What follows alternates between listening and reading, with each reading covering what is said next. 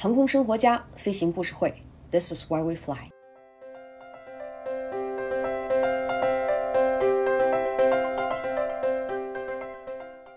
摄影是艺术，摄影是记录，摄影是呐喊，摄影是轻言细语，摄影是生活方式。罗涛老师带你进入航空摄影的美好世界，欢迎大家收听飞行故事会，我是上官。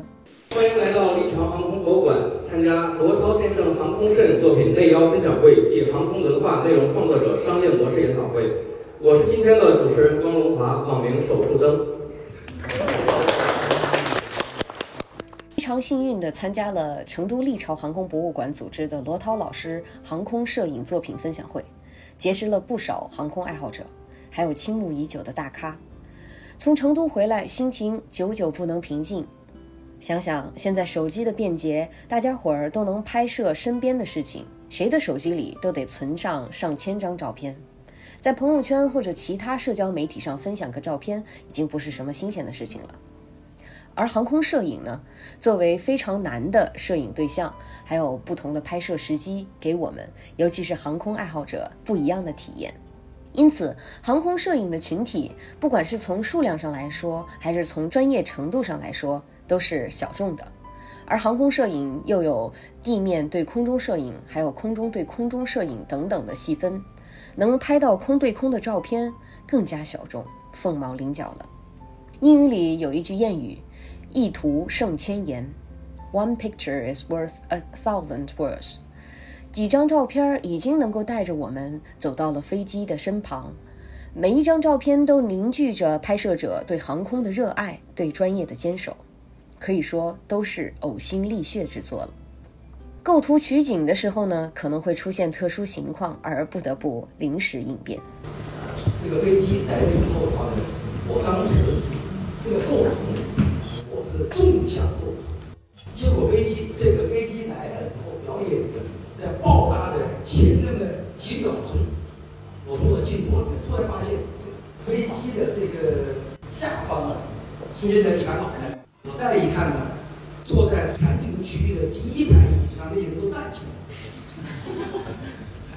当时的话呢，我没有办法，我就把相机横过来，去拍了这一张。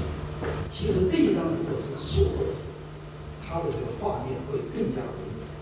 哎，可以看得出罗老师对完美的追求。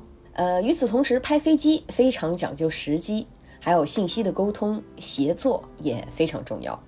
入住酒店不到二十分钟，我们白龙马师就给我打电话，得到准确消息：十二点机场周边要要管制。我们一定要马上进去。我当时呢，刚刚办入住不到二十分钟，然后立马马上哦一杯，哦前台就退房。我当时印象特别深，那个前台的那个服务员都冲我说：“我们这没有终点房，你进去二十分钟也是收全天价。”然后我们就往跑道边去，我们在跑道边蹲守了一整夜以后。第二天早上，收获了这一张小雕熊所飞的。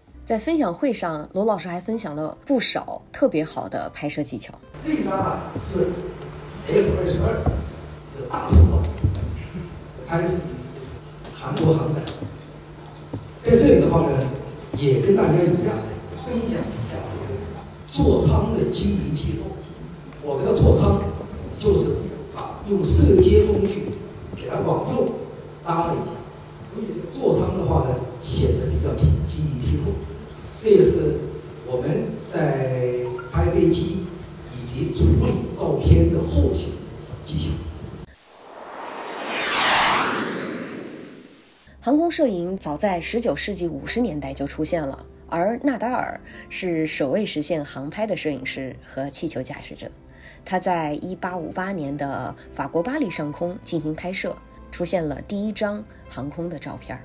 一九零九年呢，是第一张从飞机上对地拍摄的照片，而这位拍摄人不是别人，正是莱特兄弟之一的威廉·莱特。此后，航空摄影就伴随着历史和时代，给我们留下了无数的精彩瞬间。透过他们的镜头，我们看到了飞机的特写、飞行的魅力、航空的魅力都展露无遗。在和飞行爱好者的交流当中，还有在社交平台上看到有朋友评论，他们说道：“哎呀，咱们国家要是有好的航空摄影就好了。”其实我想告诉他们，中国有航空摄影，只是你不知道，你没有了解到这个群体。这个群体不仅已经成绩斐然，而且还在不断的发展壮大。